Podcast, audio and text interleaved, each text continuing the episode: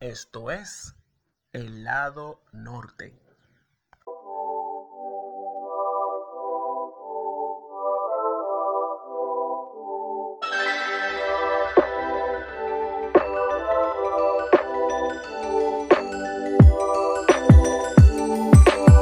Hola, Dios te bendiga. Bienvenidos a un nuevo episodio de El lado norte podcast. Soy José Alberto y para mí es un gran honor contar con el favor de tu sintonía hoy en esta segunda semana. De verdad que sí. Gracias a todos por el apoyo. Gracias a todas las personas que durante esta semana nos han externado sus felicitaciones, sus congratulaciones, recomendaciones a raíz del inicio de esta temporada en la cual tuvimos hablando de iniciando formalmente con Esaú. Así que a todos ustedes gracias y qué bueno es saber que esta historia fue edificación para ustedes. Y bueno, vamos a seguir con el segundo necio hoy y es Judas Iscariote, bajo el tema tomando la salida fácil. Y bueno, antes de llegar al hecho más conocido de Judas, vamos a iniciar un poquito de historia y todo eso. Lo básico. Judas nace en Keriot, él fue uno de los doce apóstoles que acompañaron a Jesús en su jornada de predicación por Judea y Galilea.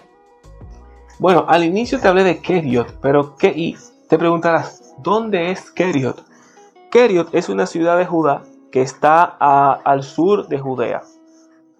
Se hace mención de ella en Josué 15, 25. Judas probablemente era nativo de ahí, de ahí su nombre, Judas Iscariote.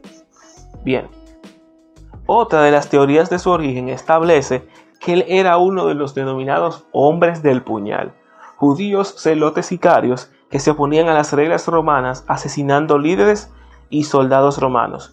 De esto hace mención la Biblia Nueva Traducción Viviente en, haciendo referencia al término celote, en la parte de abajo de la Biblia, y en esa, en esa partecita de ahí, en ese cuadrito de definiciones y, y aparecen definiciones y algunos versículos bíblicos hace una referencia obviamente al término celote y dice, en griego el cananeo, término arameo para designar a los judíos nacionalistas. Pregunta, ¿por qué Jesús lo escogió a él?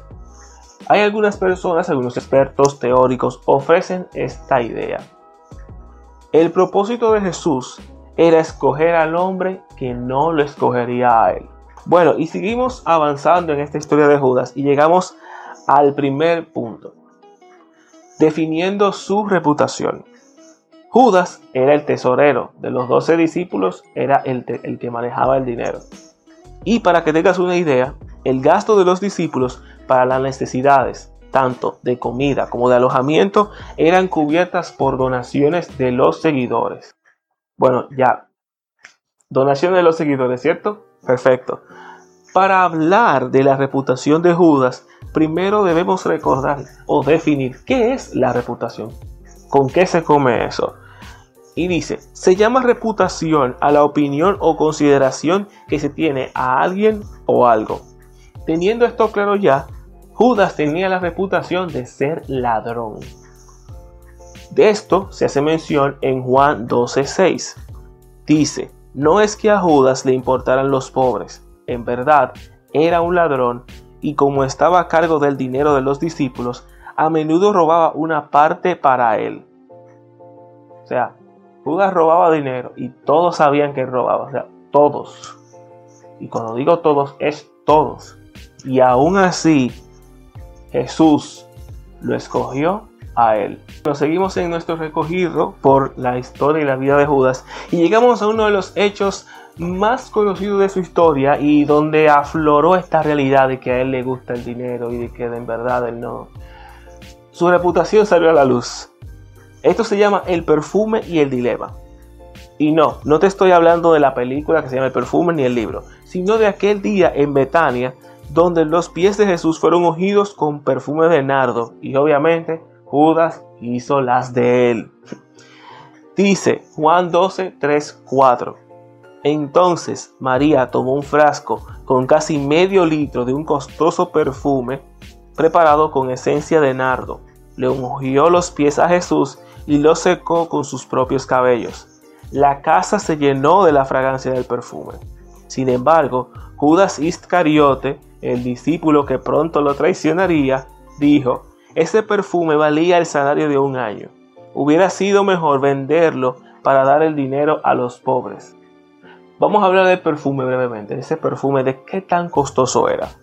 El perfume de nardo era altamente costoso. Para elaborar este perfume, el perfumista debía al menos conseguir 70 plantas de nardo para solamente producir un frasco, un frasco puro de perfume, 70 flores de nardo. Lo interesante es que estas flores solamente se encuentran en los Himalayas al norte de la India. En aquel entonces era un viaje de ida de solamente 6 meses de duración y de vuelta eran 6 meses más. O sea, era prácticamente un año de viaje buscando flores de nardo. Su precio era 300 denarios, que traído a la moneda de hoy estaríamos hablando de aproximadamente 35 mil, 40 mil dólares. Y si lo llevamos a pesos dominicanos, estaríamos hablando de cerca de 2 millones de pesos. Y sí, ese fue el perfume con el cual los pies de Jesús fueron perfumados, fueron ungidos. Y bueno, aquí hay algo importante.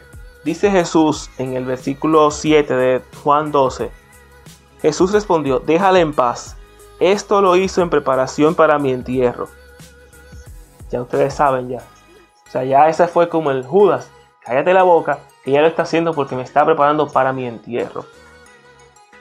Y aquí haciendo una pequeña parada antes de llegar al hecho épico, hablemos un poquito de dinero. Jesús cuando hablaba de dinero, él no era muy entusiasta. Él nos advertía que el dinero nos dejaría fuera del reino de Dios. Esto lo hace mención en Mateo 19:24. Lo repito, es más fácil que un camello pase por el ojo de una aguja a que un rico entre en el reino de Dios. Hay una historia muy conocida, que es la historia del joven rico, no hace falta mencionarla porque tú la sabes, este chico ve a Jesús. De cualquier manera, no debemos olvidar la advertencia que Pablo le hace a Timoteo acerca del tema dinero. Pues el amor al dinero es la raíz de toda clase de mal y algunas personas en su intenso deseo por el dinero se han desviado de la fe verdadera y se han causado muchas heridas dolorosas. Esto lo dice 1 Timoteo 6:10. Así que ya sabes, ojo con el dinero. Y bueno, llegamos al punto épico, llegamos ya a la cumbre, a la parte ya central de toda esta historia. Y es que donde comenzamos a indagar qué pasó o qué movió a Judas a querer matar a Jesús. Existen muchas teorías en torno a esto, existen muchísimas. Hay una de ellas que es la codicia. La misma codicia, pues Jesús era un nombre de palabra y Judas le gustaba mucho el dinero. O sea, hay un grupo de personas que dice que eso fue lo que lo movió a él. Hay otras teorías que establecen que fue una posesión demoníaca. Esto lo leemos así.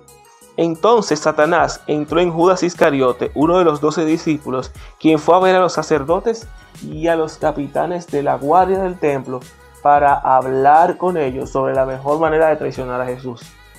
Pero esto también pasó en la última cena.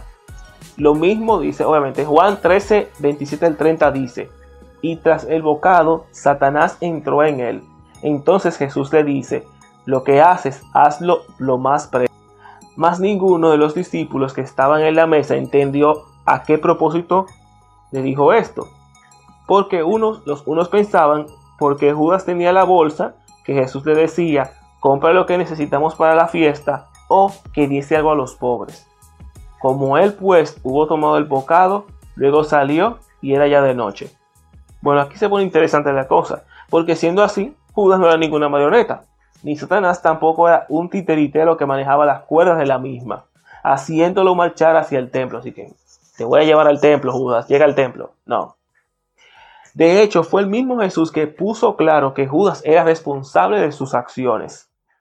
Esto lo dice Juan 24, Mateo 24. Bueno, a la verdad el Hijo del Hombre va, según está escrito de él. Mas hay de aquel hombre por quien el Hijo del Hombre es entregado. Bueno le fuese no haber nacido. Los judíos, en los tiempos en los que fue escrito el Nuevo Testamento, por lo general creían que una persona podía elegir qué impulso tomar, ya sea el bien o el mal. Judas escogió el mal. Sea cual sea la teoría, el hecho ocurrió. Jesús fue traicionado por uno de sus discípulos, fue entregado a las autoridades un jueves en la noche y ya para el día siguiente estaba crucificado. Y ya aquí llegamos, seguimos llegando y seguimos subiendo en esta espuma. Remordimiento y suicidio. No hay nada peor que el remordimiento y Judas lo experimentó en gran manera. Esto es mencionado en Mateo 4:5. He pecado, declaró, porque traicioné a un hombre inocente. ¿Qué nos importa? Contestaron, ese es tu problema.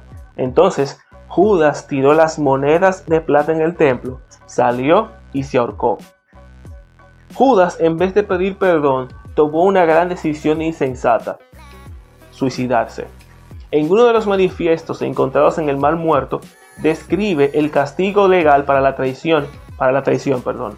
Si alguien traiciona a su gente por una nación extranjera o causa de maldad contra ellos, se deberá colgar de un árbol y dejarlo morir. ¿Cómo murió Judas?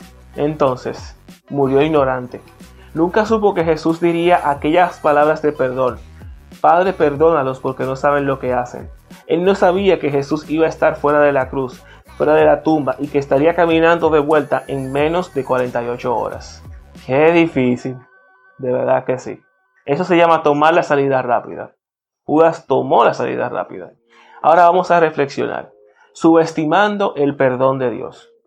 Creemos que Dios no nos puede perdonar, porque no nos perdonamos ni a nosotros mismos y tampoco lo hacemos con la, a la gente a, a quien herimos. Judas murió ignorante. No supo que Jesús dijo esa palabra, perdónalos, y tampoco supo que Jesús resucitaría el tercer día. Y eso lo que derivó en un mover de libertad que cambió la historia. O sea, todo este acontecimiento de que Judas lo traicionara, de que Jesús fuera juzgado, crucificado, fue un, un mover de libertad, produjo un mover de libertad tan grande solamente con su resurrección que cambió toda la historia. Jesús en su último respiro dijo las palabras que revelaban el por qué Dios lo habría enviado. Padre, perdónalos. No solamente pudo haber perdonado el pecado más terrible en la historia de la humanidad. O sea, ponte a pensar, Judas tomó la salida fácil. Judas, en vez de haber sido ahorcar, ponte a pensar, Judas, en vez de haberse ido a ahorcar, él podía haber ido con un corazón arrepentido a pedir perdón y prefirió la salida fácil. Pero bueno, no solamente pudo haber perdonado el pecado más terrible en la historia de la humanidad, que era el condenar al Hijo del Hombre. Él permitió ese pecado para mostrar que el perdón es más poderoso que el pecado. Te repito, el perdón es más poderoso que el pecado. Por esto, porque esto es mi sangre, la cual confirma el pacto entre Dios y su pueblo. Es derramada como sacrificio para perdón de los pecados de muchos. Esto lo dice Pablo en Corintios. Judas tomó la salida rápida y nosotros hacemos lo mismo. Ocurre el problema y en vez de acercarnos a Dios y pedir perdón, preferimos apartarnos porque no creemos que Dios es capaz de perdonarnos. Y te pregunto, si Dios es capaz de perdonar, ¿por qué nosotros no podemos hacer lo mismo a quienes nos hacen daño o pedir perdón a quien herimos? Perdonamos, pero no olvidamos. Y eso no es perdonar. Eso no es perdonar, por si tú no lo sabías. Y es que el acto de perdón, o de pedirlo o de perdonar, requiere valentía y humildad. En la mayoría de las veces solamente valoramos ¿cierto? el hecho de ser salvos. Sin embargo, no valoramos la libertad que da el hecho de ser perdonados. Y bueno, señores, con esta reflexión, con este estudio, cerramos este episodio número de esta serie de perdón, con Judas Iscariote y vamos a rápidamente orar. Señor, gracias por este tiempo, gracias por esta reflexión. Padre, permite que esta reflexión sea de edificación para muchas vidas, Señor, y que este punto de vista diferente, interesante acerca de la vida de Judas Iscariote sirva para confrontarnos a, a no tomar decisiones rápidas, a no, a no tomar la salida fácil ante esos momentos difíciles, sino reconocer cuando fallamos, pedir perdón y aprender a perdonar a los, a los que nos hieren, Señor. Gracias por cada persona que escucha este podcast. Bendícelo grandemente donde quiera que esté. En el nombre tuyo, en el nombre de tu Hijo Jesús. Amén. Y bueno, para cerrar nuestra canción con la que, o que suena en el lado norte con esta reflexión, es ¿Quién dices que soy? de Hilson. Un contraste interesante con esta historia de Judas, de verdad que sí. Así que bueno, señores, Dios les bendiga. Soy José Alberto.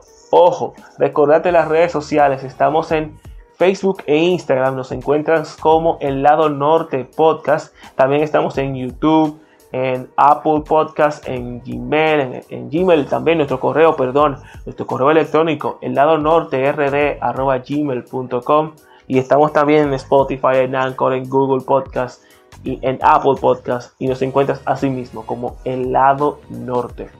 Dios te bendiga, bendiciones, feliz semana.